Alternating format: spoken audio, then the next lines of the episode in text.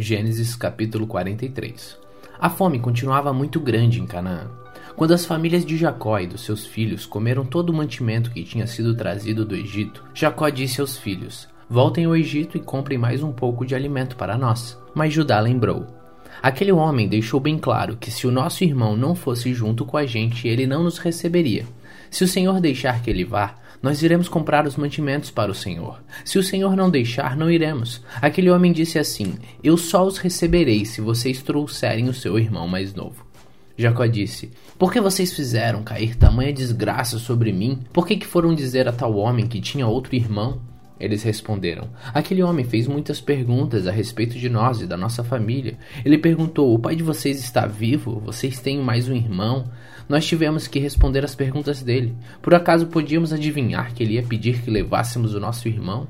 Aí Judá disse ao pai: Deixe o rapaz por minha conta. Nós partiremos agora mesmo, e assim ninguém morrerá, nem nós, nem o senhor, nem os nossos filhinhos. Eu fico responsável por Benjamim. Se eu não o trouxer de volta, são e salvo, o Senhor poderá pôr a culpa em mim. Serei culpado diante do Senhor pelo resto da minha vida. Se não tivéssemos demorado tanto, já teríamos ido e voltado duas vezes. Então o pai disse: Já que não existe outro jeito, façam o seguinte: Ponham nos sacos alguns presentes para aquele homem. Levem os melhores produtos desta terra: um pouco de bálsamo, um pouco de mel, especiarias, nozes e amêndoas. Levem também o dinheiro em dobro, pois vocês precisam devolver a quantia que foi encontrada na boca dos sacos de mantimentos que vocês trouxeram. Deve ter havido algum engano. Levem o irmão de vocês e vão depressa encontrar-se outra vez com aquele homem. Que o Deus Todo-Poderoso faça com que ele tenha misericórdia de vocês e deixe que o seu outro irmão e Benjamim voltem para casa. Quanto a mim, se tenho de perder os meus filhos, o que é que eu posso fazer? Assim, os filhos de Jacó pegaram os presentes e o dinheiro em dobro e foram para o Egito, levando Benjamim. Logo que chegaram, foram falar com José. Quando José viu que Benjamim estava com eles, disse ao funcionário administrador da sua casa: Leve esses homens até a minha casa, mate um animal e prepare tudo, pois eles vão almoçar comigo hoje, ao meio-dia. O administrador cumpriu a ordem e levou os irmãos até a casa de José. Quando chegaram lá, eles ficaram com medo e disseram uns aos outros: Trouxeram a gente para cá por causa do dinheiro que da outra vez foi colocado de volta nos nossos sacos de mantimentos. Com certeza eles vão nos atacar, vão tomar de nós os nossos jumentos e obrigar a gente a trabalhar como escravos. Assim que chegaram à porta da casa, disseram ao administrador: Por favor, senhor, já viemos aqui uma vez para comprarmos mantimentos. Porém, quando chegamos ao lugar onde íamos passar a noite, abrimos os sacos de mantimentos e na boca dos sacos cada um encontrou o seu dinheiro, sem faltar nada. Trouxemos esse dinheiro de volta e também temos mais dinheiro aqui para comprar mantimentos mantimentos. Nós não sabemos quem colocou o dinheiro nos sacos de mantimentos. Aí o administrador respondeu: Fiquem tranquilos, não tenham medo. O Deus de vocês e o de seu pai deve ter posto o dinheiro nos sacos de mantimento para vocês, pois eu recebi o dinheiro que pagaram. O administrador trouxe Simeão ao lugar onde eles estavam. Depois os levou para dentro da casa, deu água para lavarem os pés e também deu de comer aos jumentos. Os irmãos prepararam os presentes que iam entregar a José quando ele viesse ao meio-dia, pois já sabiam que iam almoçar com ele. Quando José chegou à sua casa, eles lhe entregaram os presentes que haviam trazido. Se ajoelharam na frente dele e encostaram o rosto no chão. José perguntou como iam passando e depois disse: E como vai o pai de vocês, aquele velho de quem me falaram? Ele ainda vive? Eles responderam: O seu humilde criado, nosso pai, ainda está vivo e vai passando bem. José olhou em volta e, quando viu Benjamim, seu irmão por parte de pai e mãe, disse: É este o irmão mais novo de vocês, de quem me falaram?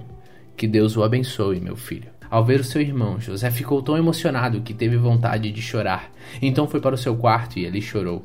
Quando conseguiu se controlar, lavou o rosto e saiu e disse: Sirvam o almoço. Serviram o almoço a José numa mesa e aos seus irmãos em outra.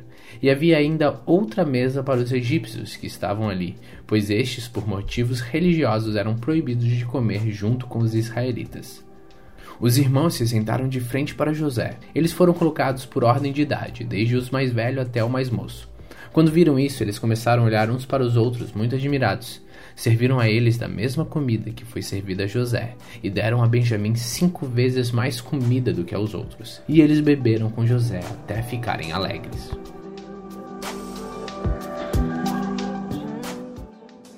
Gênesis capítulo 44 Depois disso, José deu ao administrador da sua casa a seguinte ordem: Encha de mantimento os sacos que esses homens trouxeram, o quanto puderem carregar, e ponha na boca dos sacos o dinheiro de cada um. E na boca do saco de mantimentos que pertence ao irmão mais novo, ponha o meu copo de prata junto com o dinheiro que ele pegou para o seu mantimento. O administrador fez tudo como José havia mandado. De manhã bem cedo, os irmãos de José saíram de viagem com os seus jumentos. Quando eles já tinham saído da cidade, mas ainda não estavam longe, José disse ao seu administrador: Vá depressa atrás daqueles homens, e quando alcançar, diga o seguinte: Por que é que vocês pagaram o bem com o mal? Por que roubaram o copo de prata do meu patrão? Ele usa esse copo para beber e para adivinhar as coisas. Vocês cometeram um crime.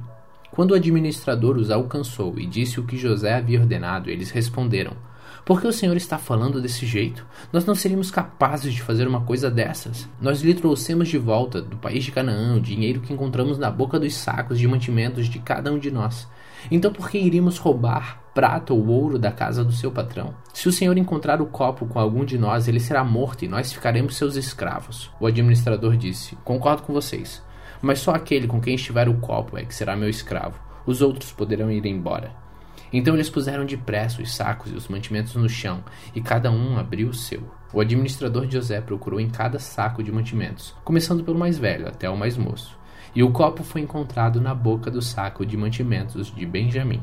Então os irmãos rasgaram as suas roupas em sinal de tristeza, colocaram de novo as cargas em cima dos jumentos e voltaram para a cidade. Quando Judá e os seus irmãos chegaram à casa de José, ele ainda estava ali. Eles se ajoelharam na frente dele e encostaram o rosto no chão. Aí José perguntou: Por que foi que vocês fizeram isso? Vocês não sabiam que um homem como eu é capaz de adivinhar as coisas? Judá respondeu: Senhor, o que podemos falar ou responder? Como podemos provar que somos inocentes? Deus descobriu o nosso pecado. Aqui estamos e somos todos seus escravos, nós e aquele com quem estava o copo. José disse: de jeito nenhum, eu nunca faria uma coisa dessas. Só aquele que estava com o meu copo é que será meu escravo. Os outros podem voltar em paz para a casa do pai. Então Judá chegou perto de José e disse: Senhor, me dê licença para lhe falar com franqueza. Não fique aborrecido comigo, pois o Senhor é como se fosse o próprio rei. O Senhor perguntou: Vocês têm pai ou outro irmão? Nós respondemos assim: Temos o pai já velho e um irmão mais moço, que nasceu quando o nosso pai já estava velho.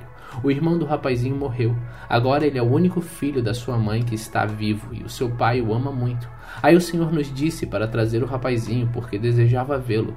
Nós respondemos que ele não podia deixar o seu pai, pois se deixássemos o pai morreria. Mas o Senhor disse que se ele não viesse, o Senhor não nos receberia. Quando chegamos à nossa casa, contamos ao nosso pai tudo o que o Senhor tinha dito. Depois ele nos mandou voltar para comprarmos mais mantimentos. Nós respondemos: Não podemos ir, não seremos recebidos por aquele homem se o nosso irmão mais moço não for com a gente. Nós só vamos se o irmão mais moço for junto. Então nosso pai disse: Vocês sabem que a minha mulher Raquel me deu dois filhos. Um deles já me deixou e nunca mais o vi. Deve ter sido despedaçado por animais selvagens. E se agora vocês me tirarem este também e alguma desgraça acontecer com ele, vocês matarão de tristeza este velho. Agora, senhor, continuou Judá, se eu voltar para casa sem o rapaz, logo que o meu pai perceber isso, vai morrer. A vida dele está ligada com a vida do rapaz e nós seríamos culpados de matar de tristeza o nosso pai que está velho. E tem mais: eu garanti ao meu pai que seria responsável pelo rapaz. Eu disse assim: se eu não lhe trouxer o rapaz de volta, serei culpado diante do Senhor pelo resto da minha vida. Por isso agora eu peço que o Senhor me deixe ficar aqui como seu escravo no lugar do rapaz e permita que ele volte com seus irmãos. Como posso voltar para casa se o rapaz não for comigo? Eu não quero ver essa desgraça cair sobre o meu pai.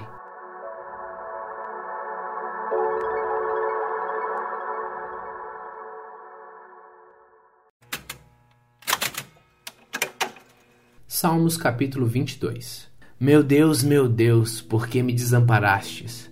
Por que ficas tão longe? Por que não escutas quando eu grito pedindo socorro? Meu Deus, durante o dia eu te chamo, mas tu não respondes. Eu te chamo de noite, mas não consigo descansar. Tu, porém, és santo e sentado no teu trono recebe os louvores do povo de Israel. Os nossos antepassados puseram a sua confiança em ti. Eles confiaram em ti e tu os salvastes. Eles te pediram ajuda e escaparam do perigo. Confiaram em ti e não ficaram desiludidos.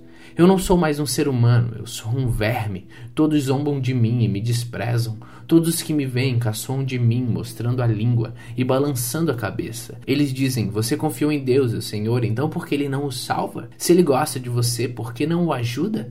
No entanto, ó Deus, me trouxeste ao mundo quando nasci, e quando eu era uma criancinha, tu me guardastes. Desde o meu nascimento fui entregue aos teus cuidados, desde que nasci, tu tens sido meu Deus. Não te afastas de mim, pois o sofrimento está perto e não há ninguém para me ajudar. Como touros, muitos inimigos me cercam. Todos eles estão em volta de mim como fortes touros da terra de Bazã. Como leões abrem a boca, rugem e se atiram contra mim. Já não tenho mais forças, sou como água derramada no chão. Todos os meus ossos estão fora do lugar. O meu coração é como cera derretida. A minha garganta está seca como pó e a minha língua gruda no céu da boca. Tu me deixastes como morto no chão. Um bando de marginais está me cercando, eles avançam contra mim como cachorros cachorros e rasgam as minhas mãos e os meus pés. Todos os meus ossos podem ser contados. Os meus inimigos me olham e gostam do que vem. Eles repartem entre si as minhas roupas e fazem sorteio da minha túnica. Ó Senhor Deus, não te afastes de mim. Vem depressa me socorrer. Salva-me da espada e não deixes que esses cachorros me matem. Livra-me desses leões. Não consigo me defender desses touros selvagens. Então contarei à minha gente o que tens feito. Na reunião do povo eu te louvarei, dizendo: Louvem a Deus, o Senhor, todos os que o temem. Descendente de Jacó, prestem culto a Deus. Povo de Israel, adore ao Senhor.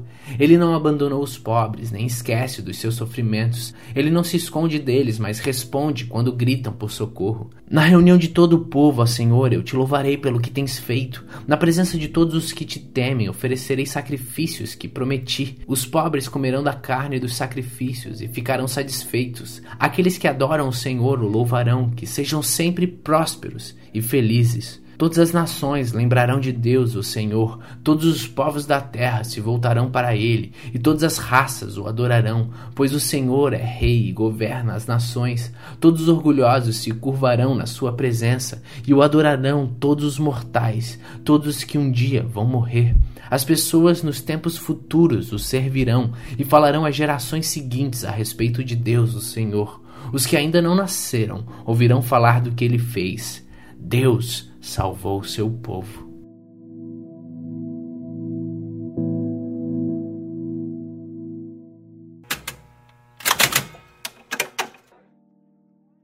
Marcos capítulo 2 Alguns dias depois, Jesus voltou para a cidade de Cafarnaum e logo se espalhou a notícia de que ele estava em casa. Muitas pessoas foram até lá e juntou-se tanta gente que não havia lugar nem mesmo do lado de fora, perto da porta. Quando Jesus estava anunciando a mensagem, trouxeram um paralítico. Ele estava sendo carregado por quatro homens. Mas por causa de toda aquela gente, eles não puderam levá-lo até perto de Jesus. Então fizeram um buraco no telhado da casa, em cima do lugar onde Jesus estava, e pela abertura desceram um doente deitado na sua cama. Jesus viu que eles tinham fé e disse ao paralítico: Meu filho, os seus pecados estão perdoados. Alguns mestres da lei que estavam sentados ali começaram a pensar: o que é isso que esse homem está dizendo? Isso é blasfêmia contra Deus. Ninguém pode perdoar pecados, só Deus tem esse poder. No mesmo instante, Jesus soube o que eles estavam pensando e disse: Por que é que vocês estão pensando essas coisas? O que é mais fácil dizer ao paralítico: seus pecados estão perdoados? Ou levanta-se, pegue a sua cama e ande? Pois eu vou mostrar a vocês que eu, o Filho do Homem, tenho poder na terra para perdoar pecados. Então disse ao paralítico: Eu digo a você: levanta-se, pegue a sua cama e vá para casa. No mesmo instante, o homem se levantou na frente de todos, pegou a cama e saiu. Todos ficaram muito admirados e louvaram a Deus, dizendo: Nunca vimos uma coisa assim. Jesus saiu outra vez e foi para o lago da Galileia. Muita gente ia procurá-lo e ele ensinava a todos. Enquanto estava caminhando, Jesus viu Levi, o filho de Alfeu, sentado no lugar onde os impostos eram pagos. Então disse a Levi: Venha comigo. Levi se levantou e foi com ele. Mais tarde, Jesus estava jantando na casa de Levi. Junto com Jesus e os seus discípulos estavam muitos cobradores de impostos e outras pessoas de má fama que o seguiam. Alguns mestres da lei, que eram do partido dos fariseus, vendo Jesus comer com aquela gente e com os cobradores de impostos, perguntaram aos seus discípulos: por que ele come e bebe com essa gente? Jesus ouviu a pergunta e disse aos mestres da lei: O que tem saúde não precisa de médico, mas sim os doentes. Eu vim para chamar os pecadores e não os bons. Os discípulos de João Batista e os fariseus estavam jejuando. Algumas pessoas chegaram perto de Jesus e disseram a ele: Os discípulos de João e os discípulos dos fariseus jejuam. Por que, que os discípulos do Senhor não jejuam? Jesus respondeu: Vocês acham que os convidados de um casamento jejuam enquanto o noivo está com eles?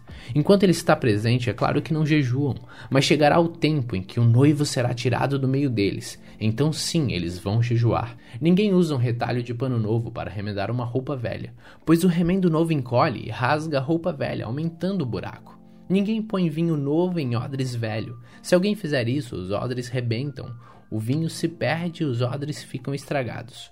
Por isso o vinho novo é posto em odres novos. Num sábado, Jesus e os seus discípulos estavam atravessando uma plantação de trigo. Enquanto caminhavam, os seus discípulos iam colhendo espigas. Então, alguns fariseus perguntaram a Jesus: Por que é que os seus discípulos estão fazendo uma coisa que a nossa lei proíbe fazer no sábado? Jesus respondeu: Vocês não leram o que Davi fez quando eles e os seus companheiros não tinham comida e ficaram com fome? Ele entrou na casa de Deus, na época do grande sacerdote, Abiatar, comeu os pães oferecidos a Deus e deu também aos seus companheiros. No entanto, é contra a nossa lei alguém comer desses pães, somente os sacerdotes têm direito de fazer isso. Jesus terminou. O sábado foi feito para servir as pessoas, e não as pessoas para servirem o sábado. Portanto, o Filho do Homem tem autoridade, até mesmo sobre o sábado.